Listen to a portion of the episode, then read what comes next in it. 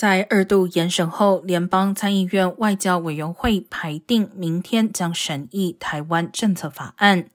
提出法案的议员称，这将是美国对台政策自一九七九年《台湾关系法》生效以来最全面的调整。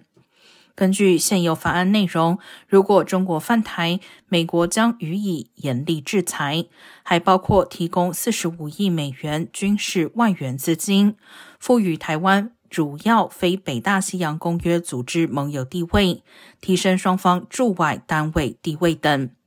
有消息称，白宫对此法案部分内容有疑虑，并正游说民主党参议员踩刹车。对此，白宫国安会发言人科比表示，正与国会讨论这项法案，但他也强调，行政部门对持续加深与台往来表示支持。